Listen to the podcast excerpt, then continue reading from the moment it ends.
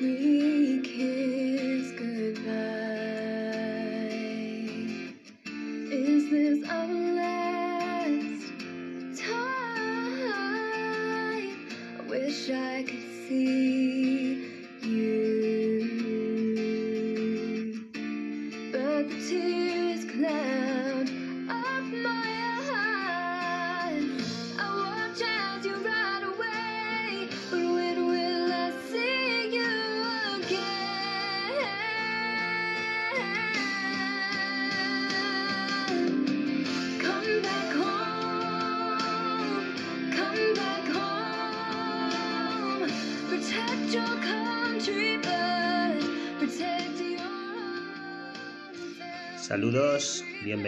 A un nuevo episodio de Innomine Burgensis. Segundo del año y primero con un formato habitual, con una primera parte dedicada a un tema histórico y una segunda parte de naturaleza. Eh, el tema histórico que hoy en realidad son dos, eh, complementarios, cierto es, pero dos al fin y al cabo. Y también, aunque no es habitual, pues en esta ocasión con dedicatoria.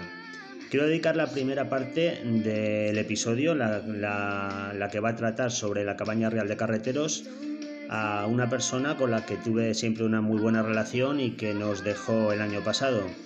Él también tuvo una relación, aunque esporádica, con la cabaña real de carreteros y he pensado que quería dedicarle esta, esta parte del episodio. Así que Rubio, Soceneque, va por ti, estés donde estés.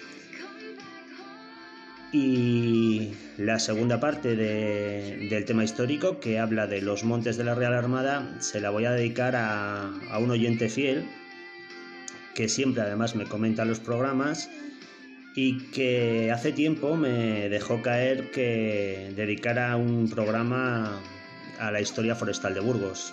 No es que sea exactamente esto lo que he hecho, pero de alguna manera eso responde a su, a su petición. Así que esta segunda parte dedicada a ti, Martín. Eh, ¿Qué más? Luego tendremos el tema de naturaleza, porque no hay que resignarnos a dejar de vivir. Las cosas estarán mal y todo lo que queráis, pero salir con nuestra familia nuestro coche a respirar aire libre creo que no va a hacer daño a nadie. Así que ahí os voy a dar una serie de ideas. Vamos a hablar de, sin salir de la, de la zona que nos va a ocupar hoy todo el episodio, eh, cosas que hacer y, y nada, espero que, que os guste. Estas son las, las previsiones y no me enrollo más. Vamos a comenzar con, con ya el sexto episodio, que en realidad, como todos sabéis, es el séptimo.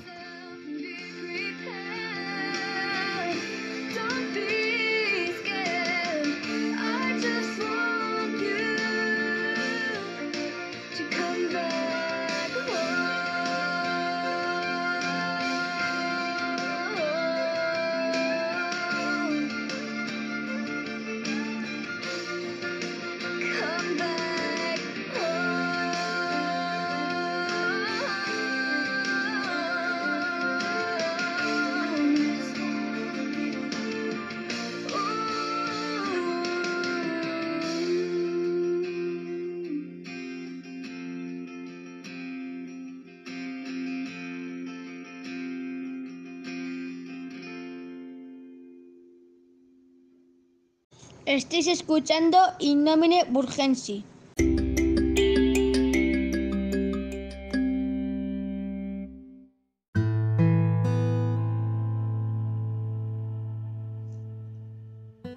Pues iniciamos aquí la grabación de un nuevo episodio. En esta ocasión vamos a hablar de la cabaña real de carreteros. Un tema que a mí me parece súper interesante porque, como os he comentado ya en alguna ocasión, no soy un especial fan de la historia de los grandes personajes, de esa historia de trazo grueso en la que solamente se habla de este rey que hizo tal cosa y este otro personaje que hizo tal otra, que además siempre me suele enfadar mucho, porque cuando escuchamos, por ejemplo, que Felipe II construyó el Escorial, no puso ni la primera piedra. Él sería el que mandaría hacer las cosas, pero al final el dinero y el trabajo le ponía, como siempre le pone, la gente de la calle. ¿Cómo vivía esa gente? Eh, ¿Qué tipo de, vida tenía? ¿Qué circunstancias rodeaban esas vidas? Eso es lo que a mí realmente me, gusta contar. Y en esta ocasión, hablando sobre la cabaña real de carreteros, voy a poder hacerlo eh, con respecto a diferentes estamentos sociales y además a lo largo de un periodo histórico bastante largo. Pero antes de contar la historia de la cabaña real de carreteros, quiero hacer una pequeña introducción hablando de la importancia del transporte en cualquier sociedad compleja. Porque sí, evidentemente los procesos surgen de una manera natural a medida que se van teniendo las necesidades y ya es un estado fuerte el que les da la carta de naturaleza. En este caso ocurrirá en el año 1497 con, la creación de la cabaña real de carreteros a cargo de los reyes católicos, pero todo esto evidentemente no surge en ese momento, sino que tenía un recorrido histórico muchísimo, muchísimo más amplio. Entonces eso, para hablaros un poquito de la importancia del transporte de las sociedades complejas, pues eh, me voy a referir al imperio por excelencia, por lo menos aquí en el, en el mundo occidental, que es Roma.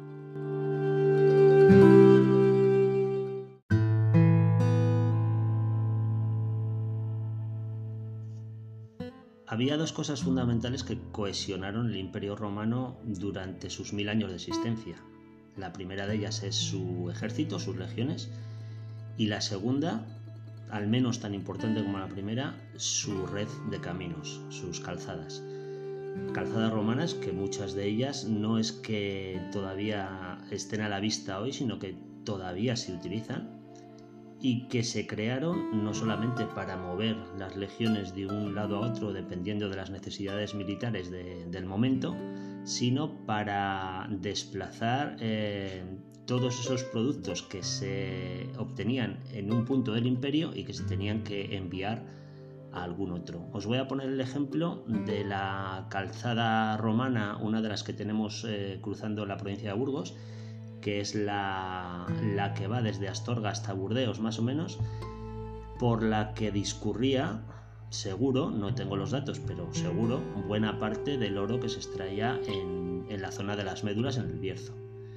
Ese oro que luego se desplazaría a otras zonas del imperio donde hiciera falta y como el oro, mm, pues eh, todo lo demás, recursos naturales que se extraían en un sitio y que se tenían que enviar a otro. Y eso provocó, pues eso, una necesidad de transporte y una necesidad de calzadas para que ese transporte se moviera.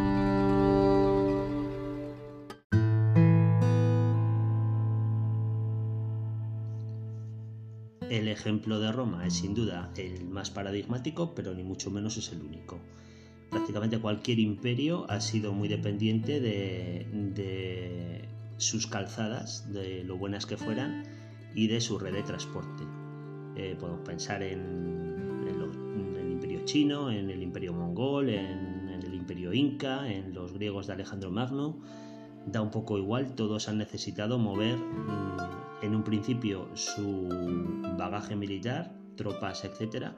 Y posteriormente el, comercio, el comercio con los nuevos territorios eh, que se conquistaban, con lo que allí encontraban, con lo que se pudiera comerciar, etc.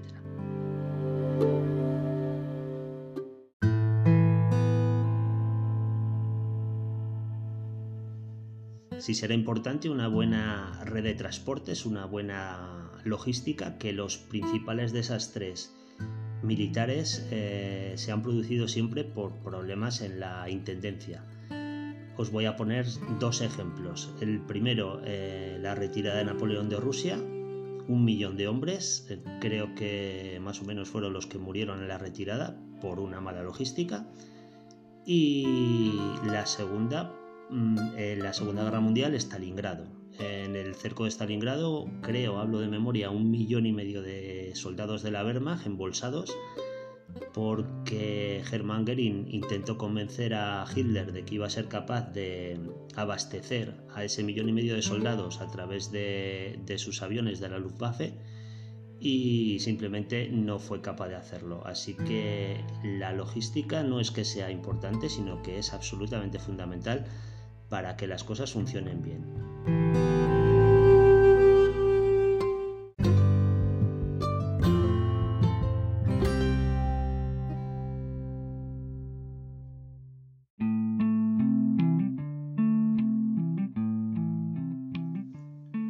Bueno, pues vamos a dejar ya de divagar con personajes como Hitler o Napoleón y nos vamos a la, chicha del episodio, que es la Cabaña Real de Carreteros. Fundada o creada en el año 1497, como os he comentado al principio, por los reyes católicos, creada como tantas otras cosas, porque realmente los reyes católicos son los verdaderos impulsores del Estado moderno como tal pero bueno, vamos a dejar esto a un lado, vamos a lo importante. La, crean como una hermandad o como un gremio y su, su, nombre es el de Cabaña Real de Carreteros, Trajineros, Cabañiles y sus derramas. Casi nada el nombrecito.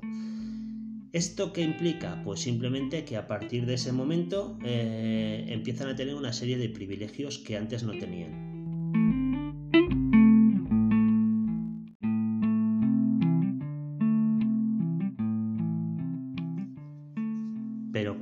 Aquel entonces Castilla como unidad política tiene ya prácticamente 400 años, así que las rutas de transporte y de comercio están más que fijadas.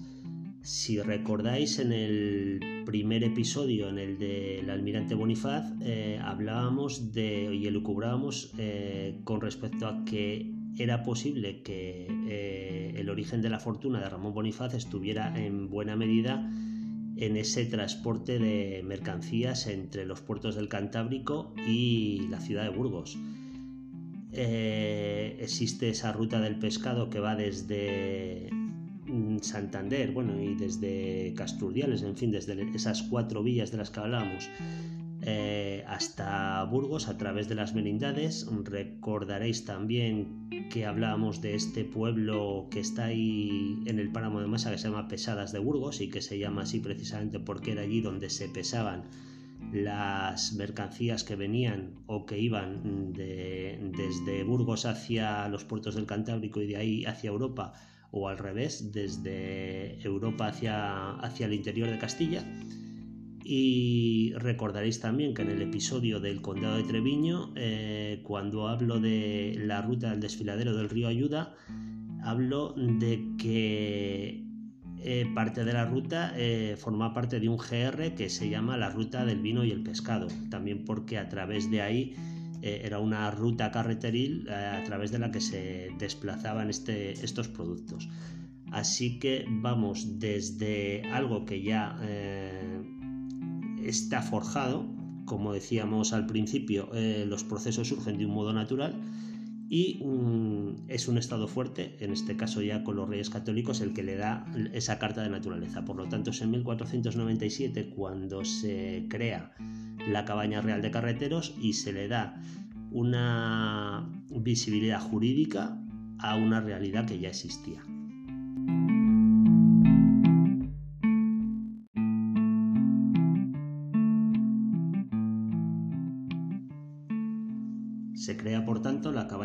Carreteros con una vocación estatal y con tres sedes. La primera en Ávila, la segunda en Cuenca y la tercera la de Burgos y Soria.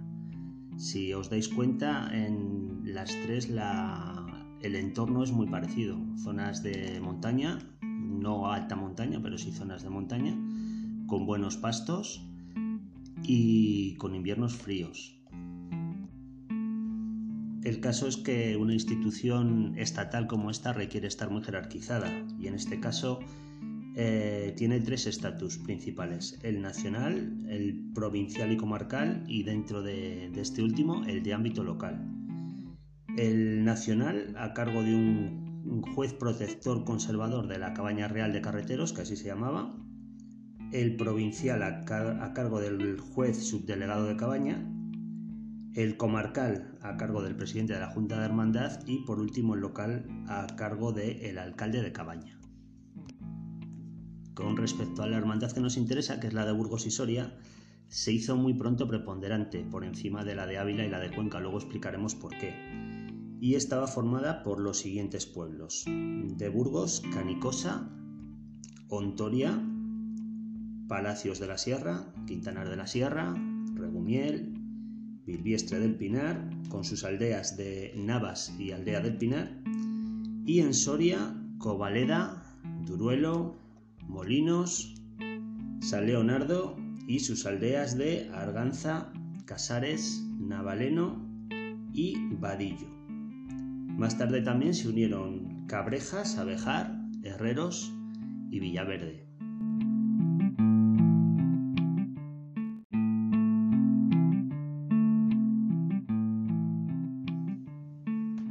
Respecto a los privilegios de los que iban a gozar a raíz de la creación de la cabaña, pues el primero, la libre circulación de los carreteros. Eso incluía no tener que pagar ni portazgos ni montazgos, poder pasar por cualquier lado sin tener que pagar.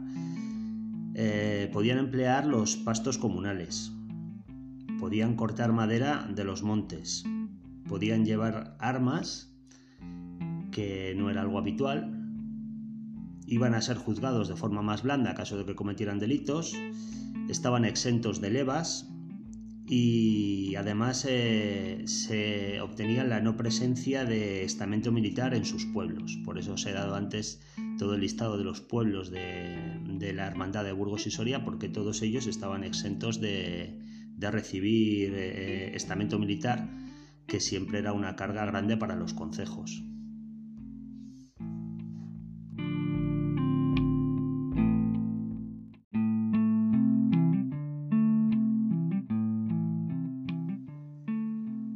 Los privilegios que obtuvieron los carreteros en este momento les hicieron entrar en conflicto con los otros grandes privilegiados del momento que eran los ganaderos, que a través del honrado Consejo de la Mesta que había creado eh, Alfonso X el Sabio a finales del siglo XIII más o menos, pues les, eh, hacía que tuvieran un montón de prebendas también eh, en todo el territorio que, que recorrían a través de sus cañadas. Unas cañadas que tenían simplemente de anchura, para que os hagáis la idea, 90 varas castellanas que equivalen a 75 metros.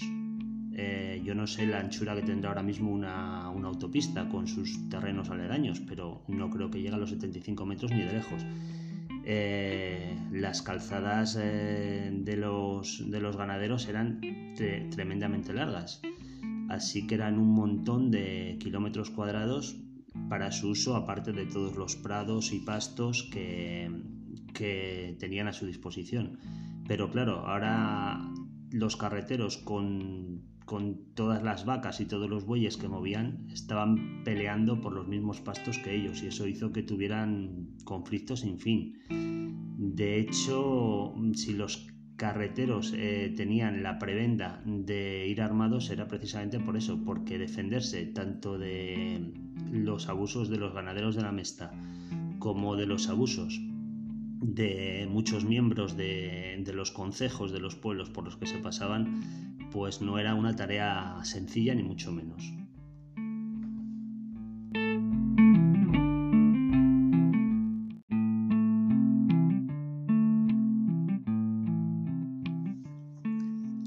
Pronto quedó claro que para la corona la carretería se había convertido en lo que hoy llamaríamos un sector estratégico. Eh, así que muy pronto empezó a legislar para darles ciertos privilegios y sin duda el, más importante que se les podía dar era el de dotarles de gasolina y esa gasolina no eran otra cosa que pastos. Se legisló mucho para crear las de esas boyales en las cuales los, bueyes y las vacas de los carreteros tenían eh, todo el privilegio de, pastar por delante de cualquier eh, otro tipo de ganado, incluso aunque fueran ganados de los propios pueblos y se les otorgó el paso por lo que llamaban la senda de abajo, que eran los pastos más bajos, los mejores pastos, que eran los que ellos eh, aprovechaban, mientras que se obligaba a las ovejas y sobre todo a las cabras a, circular por lo que llamaban la senda de arriba, que normalmente eran cuerdas, canchales y brezales, eh, con pastos muchísimo peores que los que tenían abajo los carreteros.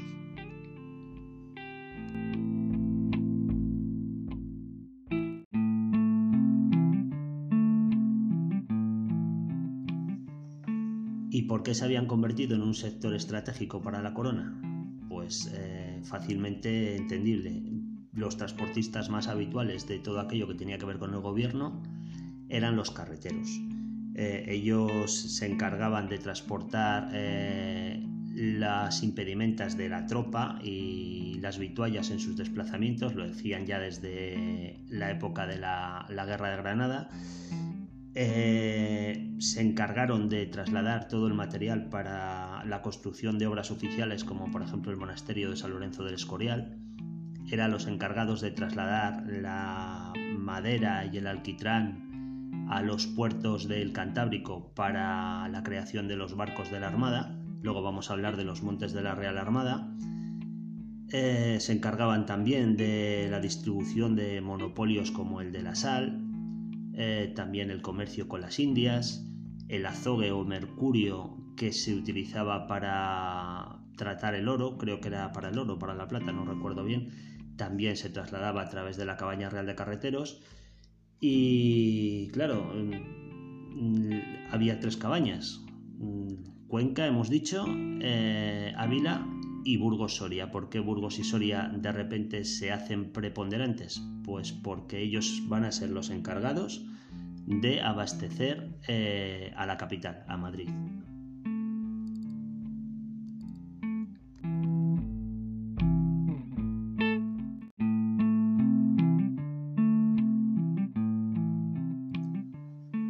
De hecho, no solo Madrid, como hemos visto, eh, los desplazamientos de toda Castilla la Vieja eh, iban a cargo de los carreteros de Burgos y Soria.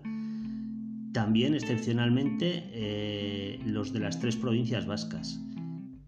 Estamos hablando, claro, de que la Castilla la Vieja de la época era la zona más poblada de, de toda España con centros urbanos importantísimos, no solo Madrid, sino también lugares como Burgos o como Valladolid, Segovia, eh, ciudades que urbanísticamente eran muy importantes y a las que había que abastecer. ¿Cómo se hacía? Eh, pues a través de convoys. Convoys que solían ser de entre 25 o 30 carretas, más o menos, eh, se llevaban tres eh, bueyes o vacas por carro, dos que iban uncidos y un tercero que estaba de relevo por, posibles lesiones de los animales, etc. Y al frente de ese, digamos, tren de mercancías, esas 30 carretas del convoy, iba el mayoral. El mayoral además llevaba un montón de ayudantes que eran los aperadores, carpinteros de carros, porque los carros también se podían romper, las carreteras estaban en el estado que estaban, algunos estarían mejor y otras peor, pero bueno, era normal que hubiera accidentes y que hubiera que arreglar los carros. Además estaban, por supuesto, los carreteros, los conductores de la carreta, los pasteros que se encargaban de buscar los pastos, los encargados de la manutención de los bueyes, los gañanes y los mozos de carga. Como veis, es una intendencia importantísima la que tenían que llevar en cada, en cada recorrido que hacían con el convoy.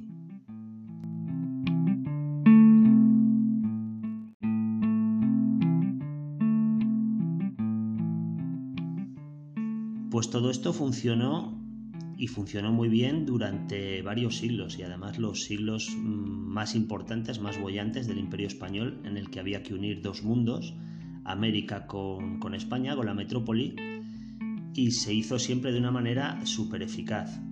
Llegó a haber hasta 6.400 carretas con más de 1.000 propietarios y estuvieron pastando y moviéndose por la zona entre 18.000 y 20.000 20 animales, bueyes y vacas.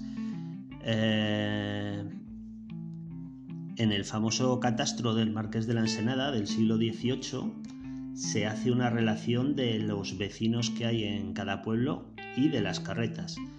Y realmente es eh, increíble. Eh, pueblos como por ejemplo Molinos de Duero, hay 116 vecinos y 872 carretas. Una barbaridad. Canicosa de la Sierra, por ejemplo, 114 vecinos, 359 carretas. Ontoria Alpinar, 166 vecinos, 703 carretas. Al final, lo que digo, pues para hacer, totalizar un, total de 6.400 carretas, más o menos, y, haber hecho una labor eh, magnífica durante un montón de, siglos.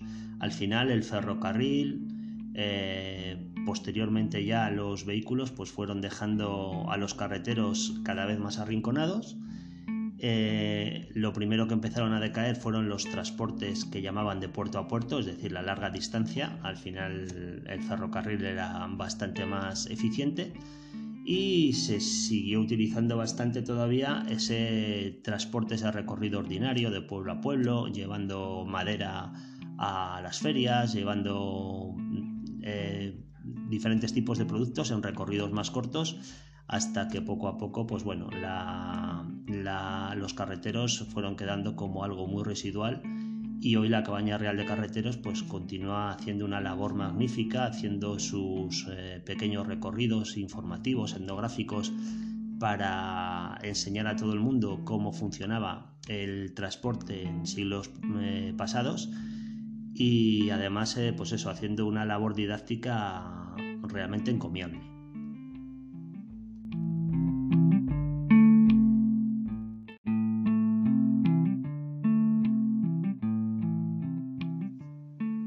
Cerrar la parte mm, destinada más claramente a los carreteros, hablar de los animales que procuraron la atracción de esos entre 6.400 o en algunas partes he llegado a leer hasta 10.000 carros. Eh, es una raza, la vaca serrana negra, muy cercana a la raza vileña, a la raza sayaguesa y a la raza salmantina, todas razas del sistema ibérico y sistema central. Eh, está muy preparada para, para tirar de cargas muy pesadas, por lo tanto es un animal muy orientado a crear hueso y musculatura. No se utilizaba la leche porque no era una raza lechera, pero sí se empleaba esa leche con mucha grasa para hacer algo tan espectacular como la mantequilla de Soria, que si no habéis probado ya estáis tardando.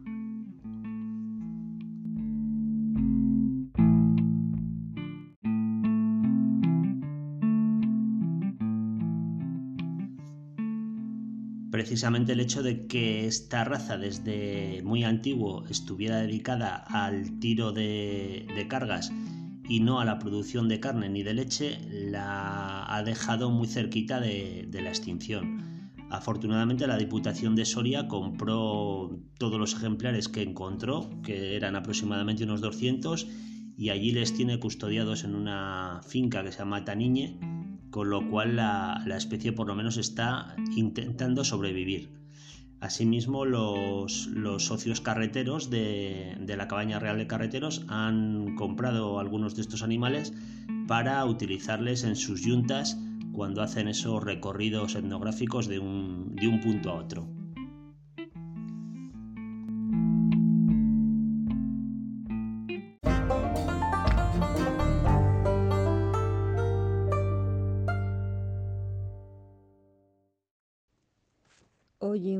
Cosa, Carlos. ¿Se dice burgensis o burgensis? Que no está la U, o las dos.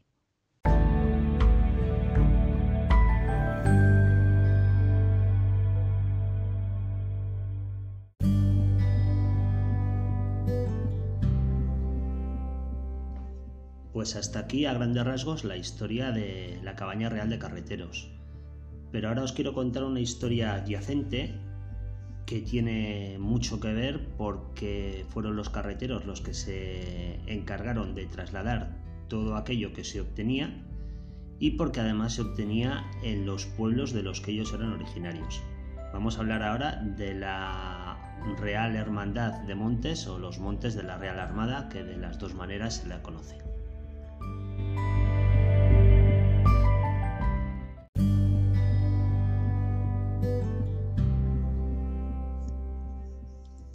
Para contarlo de un modo simplificado, diré que a principios del siglo XVIII en España ya no quedaban montes, o al menos ya no quedaban montes que tuvieran árboles que fueran aptos para la construcción naval. Habían pasado ya más de dos siglos desde que Cristóbal Colón había llegado a América y por lo tanto eran ya dos siglos de continuo trasiego transatlántico desde un continente hasta el otro por parte de, las diferentes armadas españolas. Eh, luego contaré cuántos árboles se estima que se necesitaban para construir un barco, pero nos podemos hacer la idea de que 200 años de cortar árboles y no plantar, pues esquilmaron absolutamente los mejores montes del país. A esto hay que añadirle eh, todos los privilegios del honrado Consejo de la Mesta, que impedían también, por el continuo trasiego de los eh, millones de ovejas merinas, se estima que hasta 3 millones, eh, pues impedían que ningún tipo de monte se regenerara.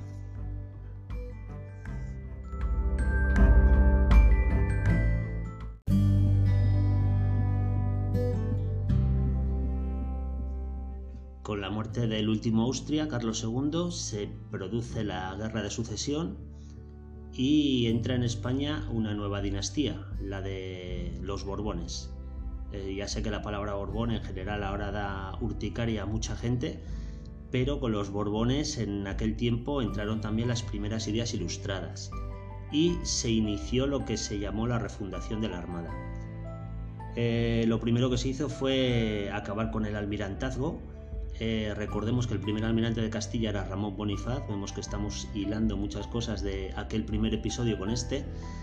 Pues bien, la figura del almirante mm, supremo de Castilla desaparece y aparece la del secretario de Marina, que va a ser un hombre llamado José Patiño, que va a ser quien empiece esa primera reforma de la Armada y su refundación.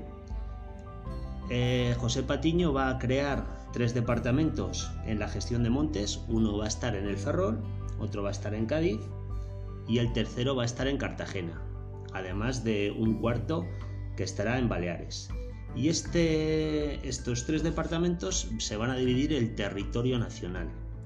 Eh, el del Ferrol va a ocuparse de toda la zona desde Portugal hasta la frontera con Francia, toda la zona norte y es el que en el que va a estar eh, encuadrado el territorio que a nosotros nos ocupa, que es este, esta zona de Pinares de Burgos y Soria. En todo caso, la gestión de montes va a empezar de sur a norte, empezará en la zona de Cádiz a partir del año 1737 y a partir de ahí irá subiendo.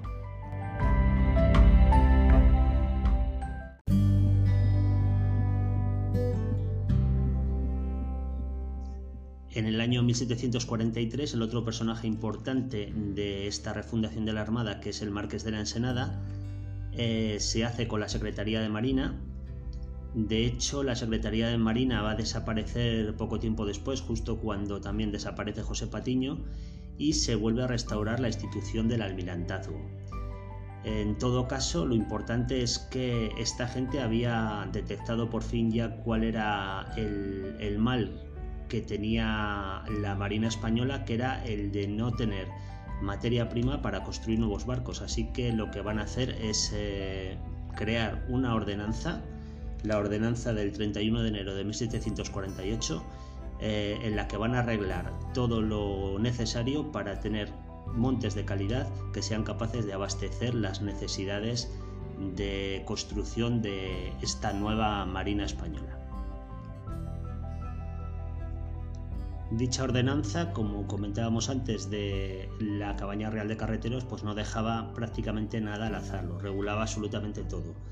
Desde la prohibición de roturar montes para cultivar trigo y centeno, hasta la creación de la figura del intendente o de la figura del visitador, que era un personaje que iba a todos los pueblos que quedaban sujetos a la jurisdicción de Marina eh, y obligaba a cada vecino a plantar eh, al menos tres árboles de la especie que él les indicara, normalmente pinos porque eran buenos para la construcción naval. Eh, se organizaron los primeros viveros y se establecía también cómo plantar en dichos viveros, con lo cual la gestión forestal empezaba a tomar forma en España. Eh, era realmente importante porque un constructor naval de la época, Ciprián Antrán, del departamento de Cádiz, estimaba que para construir un navío de 70 cañones se utilizaba una media de, flipad, 2.574 árboles. Y para uno de 80 cañones, 3.516 árboles.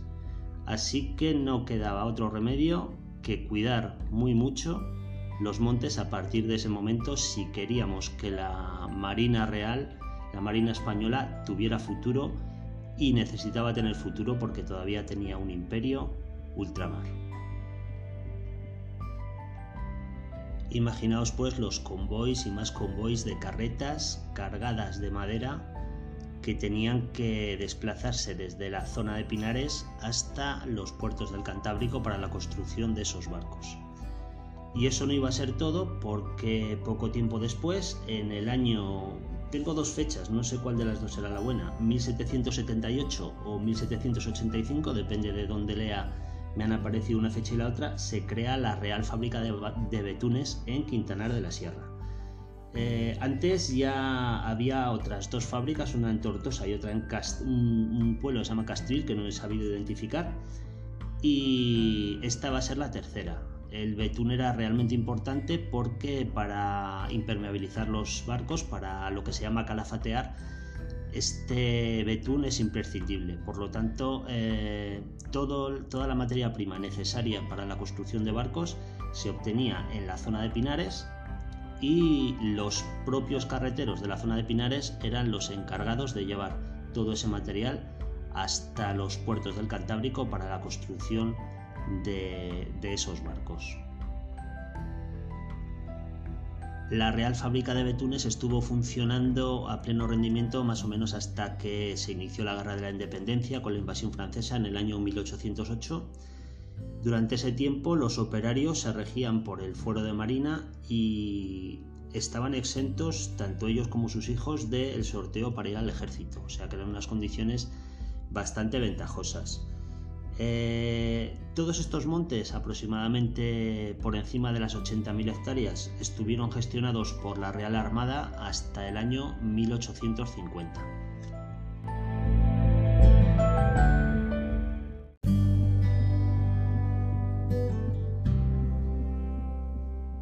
En cualquier caso, el hecho de que tanto los pueblos como los montes que dependían de esos pueblos estuvieran sujetos a la jurisdicción de Marina requerían de algún tipo de contraprestación. Y esta fue la de crear lo que se llamó el privilegio de los pinos en el año 1792 por parte del rey Carlos IV. Bien es cierto que he leído que esos pinos de privilegio databan ya desde el siglo XIII y que Alfonso X se les había concedido a los vecinos de Covaleda. En todo caso, lo que sí que es claro es que en el 1792 eh, Carlos IV se lo concede a la villa de Canicosa y a partir de ahí a todas las villas dependientes del departamento de Marina. Este privilegio de pinos consistía en la facultad eh, o el permiso real que permitía a los concejos cortar por entresaca una serie determinada de pinos cada año para luego venderles y lucrarse con lo que obtuvieran por esos, por esos pinos. En la actualidad eh, se llaman pinos de privilegio aquellos que se hacen con árboles verdes, árboles que están vivos, y el resto, eh, esos árboles viejos, son los que se llaman la suerte de pinos.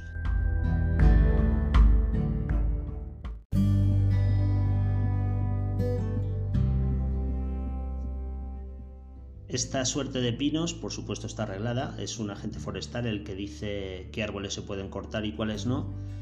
Pero fue algo realmente importante, todavía lo es, aunque en menor medida, porque he leído que los eh, ciudadanos de cada uno de los pueblos podían vivir aproximadamente durante cuatro meses de los beneficios obtenidos con la suerte de pinos. Estamos hablando de que una tercera parte del año podían vivir como si dijéramos de las rentas, de, las rentas que les proporcionaban eh, esos montes que ellos tanto cuidan y que cuidan además con razón porque buena parte de su sustento depende de ello.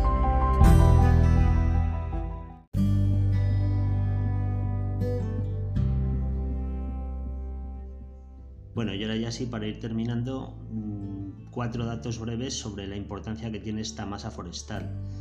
En 2004 fue calificada como gestión forestal sostenible, eh, abarcando un total de 100.000 hectáreas, 63.000 en la provincia de Soria y 36.000 y pico en la de Burgos. Ha habido años en los que se han llegado a recolectar hasta 500.000 pinos, lo cual es una auténtica barbaridad. ¿Esto qué provoca? Pues que el 37% del empleo en la comarca de Pinares esté directamente relacionada con la madera.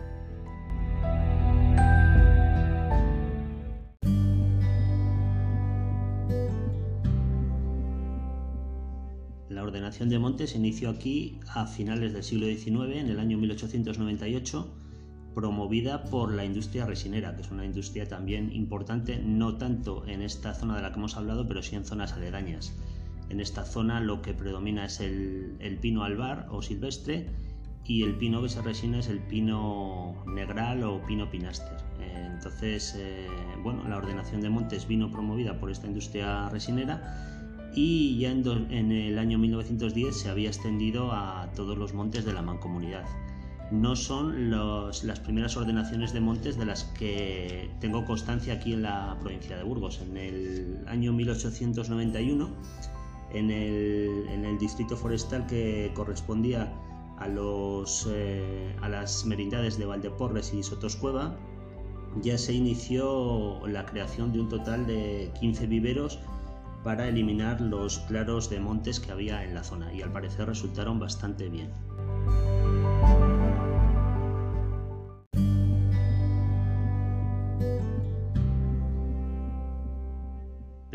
Nos estamos yendo de zona y la zona que nos ocupa, que es la tierra de Pinares de Burgos y Soria, sin duda la que mejor aprovechamiento forestal tiene y la que mejor gestión forestal tiene también. Recuerdo que hace ya bastantes años hablé con un comercial de una importante empresa de maquinaria forestal que me decía que los montes de Castilla y León estaban en la Champions League de Europa realmente España es el segundo país de toda Europa con una mayor masa forestal después de Suecia. Quizás no tan bien explotada como debiera, pero desde luego Castilla y León dentro de las comunidades de España al parecer es también una de las eh, punteras en esto de la gestión y el desarrollo y el aprovechamiento forestal sostenible. Así que nada, creo que debemos estar más o menos orgullosos de, tener una provincia que también es la cuarta provincia de España con mayor superficie forestal. Y nada, pues entre todos intentar que, cada vez esté mejor cuidada, mejor mantenida eh, y sobre todo que seamos capaces de disfrutarla y de preservarla para el futuro.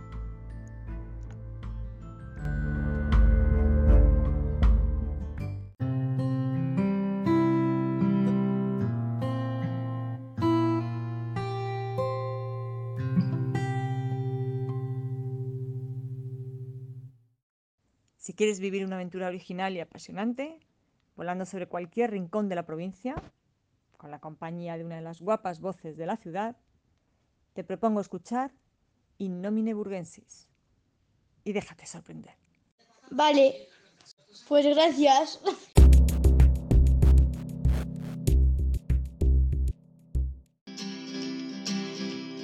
If I had a lot of money, I'd tell you what I'd do. I'd go and buy some new guitar strings and spend the rest on you.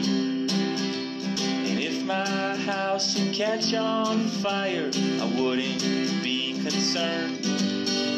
I'd grab your picture and run like hell, leave the rest to burn. Now I've heard tell and I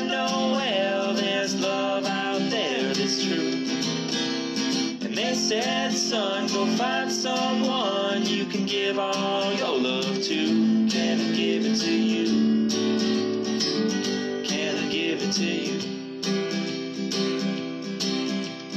If someday they held a foot race and you were the first place prize,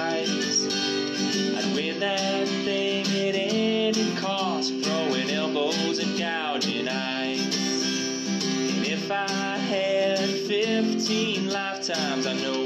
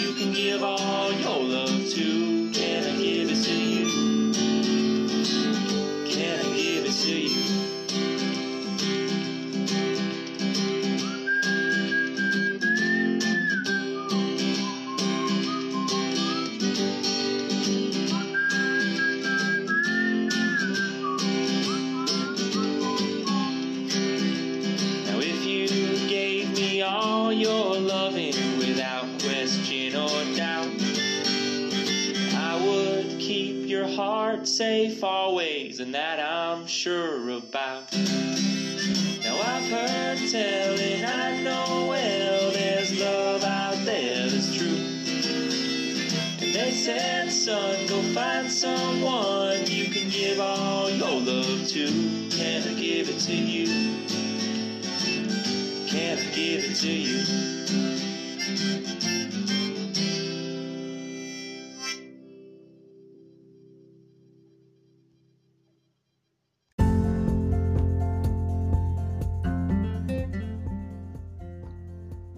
pues segunda parte del programa, apartado de naturaleza.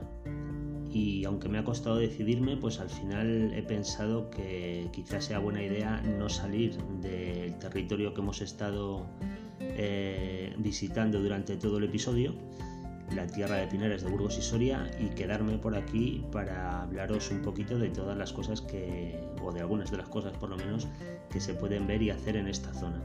Así que al final me va a salir un monográfico, no va a ser la primera vez. Cuando hablamos del condado de Treviño, pues al final me había abocado también a hacer una pequeña ruta por el condado de Treviño y no salimos de ahí en todo el episodio.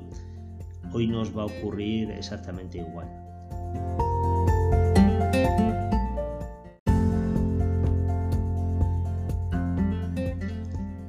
Vamos a empezar hablando del Parque Natural de las Lagunas Glaciares de Neila que lo primero que sorprende es lo de glaciar, ¿verdad? Pues, hombre, sí que es verdad que entre Burgos y Soria hace mucho frío, pero tanto como para que haya glaciares, pues bueno, glaciares evidentemente no hay, pero glaciarismo y restos de glaciarismo quedan. No son los únicos en la provincia de Burgos, también queda algo en, en la cara norte de, del Mencilla, en Pineda de la Sierra. También hay un pequeño, una pequeña lagunita, un pequeño ibón, como llaman en, Aragón, en la cara norte del pico de San Millán. Eh, quizás también sea de origen glaciar Pozo Negro, ahí en Fresneda de la Sierra, esto no os lo puedo asegurar. Pero bueno, sin duda el territorio de las lagunas glaciares de Neila es el, el paradigma de un paisaje eh, glaciar y además muy alpino. ¿Qué nos vamos a encontrar? Pues un montón de, lagunas, mmm, todas de origen natural, aunque luego han sido trabajadas por el hombre a finales de los años 70, se hicieron algunas recrecidas de algunas de las lagunas, etcétera, que luego se han tenido que deshacer, pues porque al parecer la, la sustentación no estaba bien y corrían riesgo de colapsar. El caso es que el paisaje que ha quedado es realmente chulo, es un paisaje de alta montaña.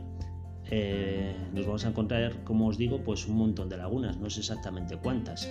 La, más conocida es la laguna de la cascada, que es la que está abajo, eh, por debajo del nivel del resto, eh, en una especie de cazoleta. Ya os pondré fotos en Instagram.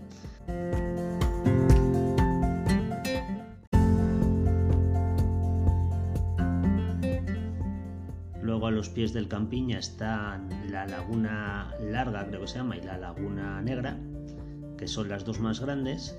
La Laguna Larga es interesante porque, aparte de que la última vez que estuve en, mi vida había visto, siempre hay muchas ranas, pero en mi vida había visto tantas como, como la última vez que estuve este verano, eh, pues es importante porque tiene unas zonas de turbera que son bastante peculiares. Eh, incluso hay una isla flotante de turba, al parecer, de, turbera, que, bueno, que la hace especialmente singular. Luego hay unas cuantas lagunas más, la, la laguna de los patos, la laguna brava eh, y alguna más.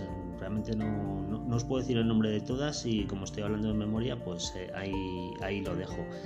Se puede llegar con el coche prácticamente hasta la parte alta, eh, dependiendo de épocas del año. Si vais en verano tendréis más dificultades de acceso, pero si vais en otoño, en primavera o vais un día entre semana no vais a tener ningún problema en llegar con el coche prácticamente hasta arriba, hasta asfaltado. Y a partir de ahí, pues bueno, podéis hacer un montón de recorridos. Desde el típico recorrido circular, subiendo por, por el Campiña, y bordeando, digamos, las, las dos cascadas grandes, que son la, la, las que comentaba, la larga y la negra, bajando hacia la zona de la laguna de la cascada y subiendo luego otra vez a la parte alta, que creo que hace como 8 kilómetros hasta bueno, cualquier tipo de recorrido que, que os apetezca hacer por la zona. Eh, hay uno eh, que es bastante interesante, que es el recorrido de las calderas. Yo no lo he hecho, ¿vale? Eh, se puede hacer desde, desde aquí, desde las lagunas. Eh, debe ser bastante complicadito en cuanto a, a, orientación. Y bueno, yo lo tengo pendiente, pero para hacer desde, desde otro punto de salida, desde Monasterio de la Sierra, con una, con una persona que es de allí que me va, me va a hacer de, de guía. Espero que esta primavera, porque lo dejamos pendiente la primavera pasada con el lío COVID y espero que esta primavera sí podamos hacer el, el grupo y, y, hacer ese recorrido porque debe ser bastante chulo. Así que nada, si tenéis eh, cierta, ciertos conocimientos de montaña y os animáis, es una, una de esas rutas eh, interesantes para hacer en, aquí en el entorno de las lagunas de Neila.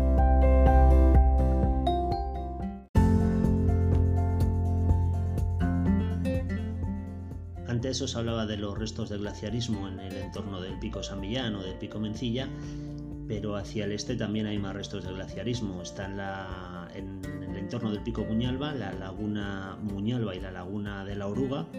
No los conozco, pero, pero que sepáis que están ahí. Y más hacia el este todavía, ya en tierras sorianas, la archiconocida laguna negra de, de Soria, de Vinuesa, que aunque este sea un podcast de Burgos, pues eh, lo tenemos tan cerquita que no os lo podéis perder de ninguna manera. Es realmente chula también.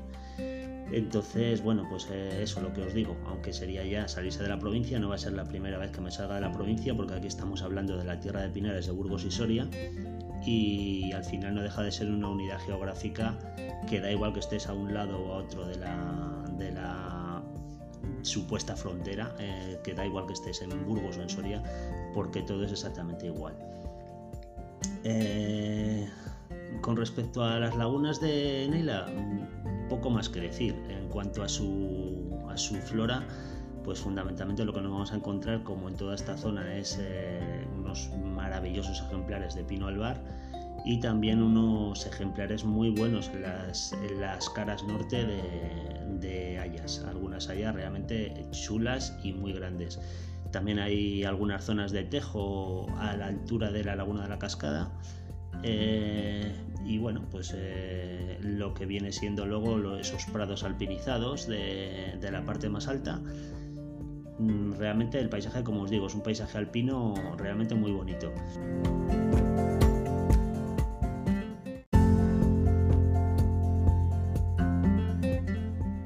Respecto a la fauna, pues además de la típica ganadería extensiva, nos vamos a encontrar por allí vacas y caballos en, cualquier punto.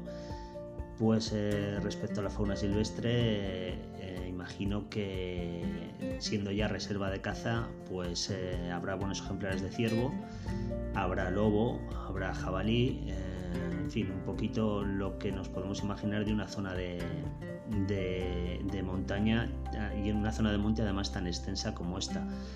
Pero vamos, tampoco he mirado mucho eh, qué tipo de animales puede haber porque al final mucho más allá de pequeñas huellas o rastros o tal, ver animales resulta complicado y así estamos hablando de ver un lobo, pues bueno, es prácticamente una, una quimera.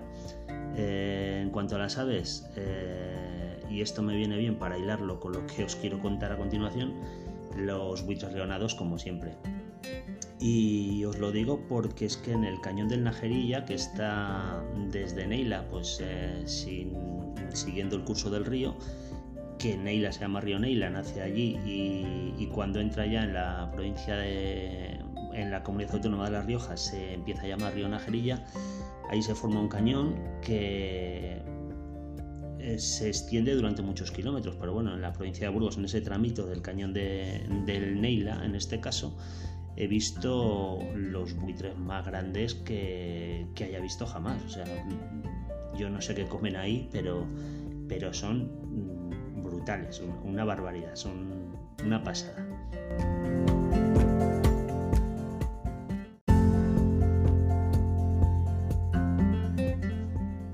Bueno, ¿qué más cosas se pueden visitar en la zona? Pues son muy importantes las necrópolis altomedievales, hay un montón de ellas. Eh, las más conocidas quizás sean las de Cuyacabras y Revenga, que están las dos muy cerquita, en, la carretera que va desde Quintanar hasta Regumil de la Sierra, pues eh, ahí nos las vamos a encontrar las dos. También hay otra en Regumiel, hay otra en una zona que se llama Gozmeriano, que está ahí en la sierra. Eh, la, de Castroviejo, en el paraje de Castroviejo, eso está ya también en Soria, en Duruelo de la Sierra más o menos. Eh, hay un montón de ellas, todas son necrópolis altomedievales, siglos 10, 11 aproximadamente, con tumbas excavadas en la roca súper chulas. Así que en algunas de ellas, como en Cuyacabras, incluso con, con forma de nicho. Hay una excavada en la pared, encima hay otra, eh, lateralmente, la verdad son curiosas.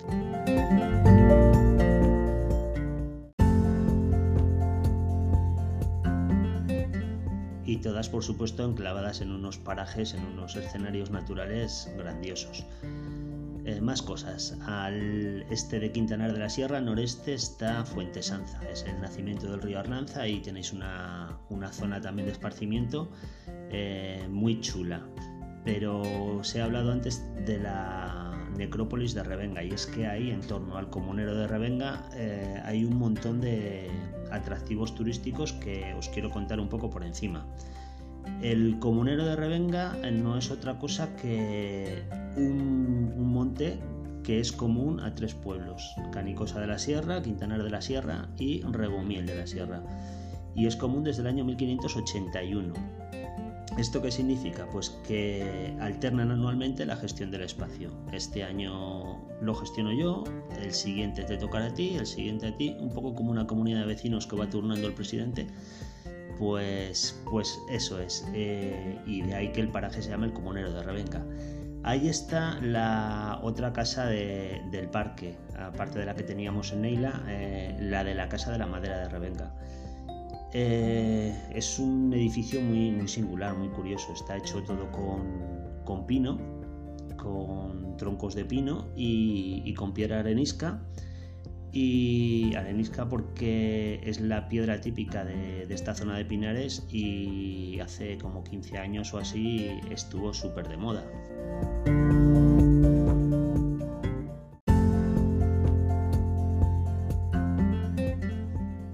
Pero bueno, más allá de modas, todas las casas de los pueblos de la zona, desde las más nobles hasta las más modestas, están construidas con este tipo de piedra arenisca no solo las casas, que hay una arquitectura civil realmente chula que, merece la pena visitar en cualquiera de los pueblos, también las iglesias y otro tipo de edificaciones. Eh, la visita a los pueblos también es obligada.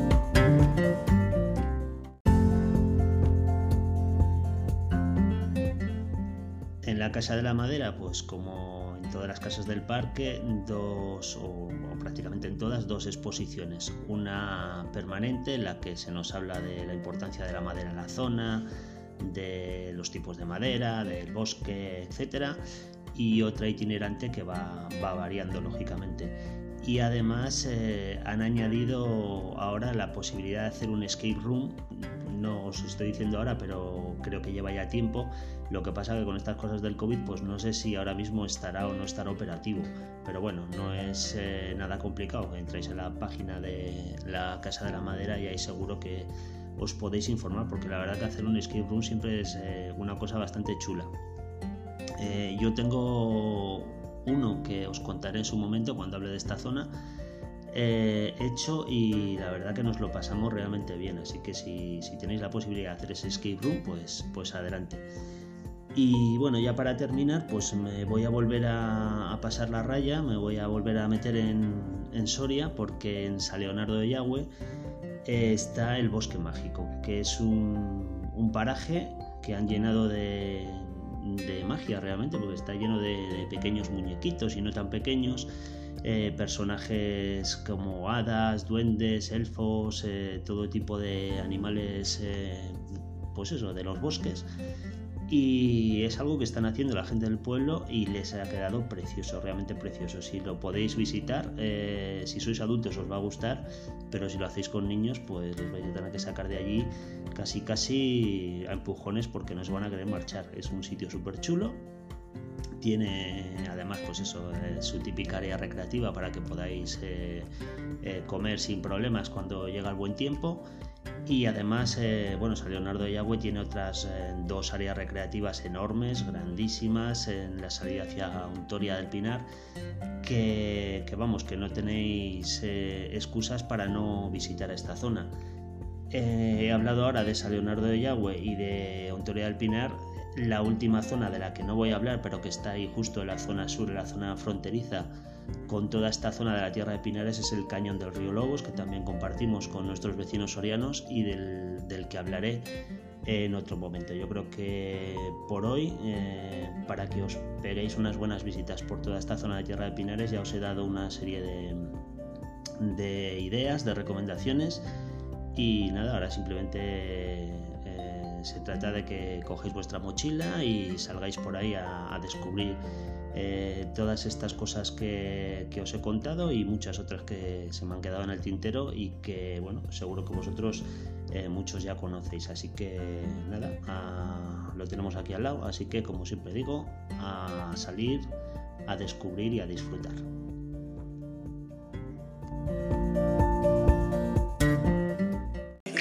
Don't go and take this personal. I know that you mean well. Put your feet up, stay a while. Cause it's the last time I can tell that you'll be around. You know, one day. Bueno, pues esto es lo que ha dado el episodio de hoy. Un buen repaso a la historia de la Tierra de Pinares, la historia de al menos los cinco últimos siglos, y un repaso menos extenso a su riqueza natural y patrimonial. Espero que os haya gustado y si es así, hacérmelo saber. Eh, como en cada despedida, eh, agradecer a los que me habéis comentado el último episodio. En Evox, eh, por ejemplo, Iñaki, un saludo, Iñaki. A través de WhatsApp y de otras vías, pues gente como Juan, que recojo el guante de ese proyecto que me, que me propones. Eh, Begoña, Martín, Luis, las dos Sandras, Vicky, eh, gracias a todos. En persona, gente como Monse, que me decía que Alicia, la protagonista del programa anterior, era, y aún hoy lo es, o doy fe, eh, una protofeminista. Así que nada, gracias a todos. Gracias también a los nuevos seguidores de Instagram. Ya sabéis, Innomine Burgensis, pasaros por ahí si queréis eh, comentar cosas o ver fotos del episodio y de todos los episodios anteriores. Eh, y nada más, eh, el año empieza duro, no sé cuánto tiempo podré dedicar a, a, este proyecto ahora, pero sin duda los podcasts van a seguir, así que en ese aspecto sin problemas, quizás espacien un poco más en el tiempo, pero, pero seguirán. Y nada más, pues eso, que la cosa está complicadita, así que animo a todo el mundo, no os dejéis llevar por el desánimo, moral alta y a disfrutar. Eh, no dejéis que nada os quite la ilusión, más podcast y menos tele. Un saludo amigos y hasta el próximo episodio.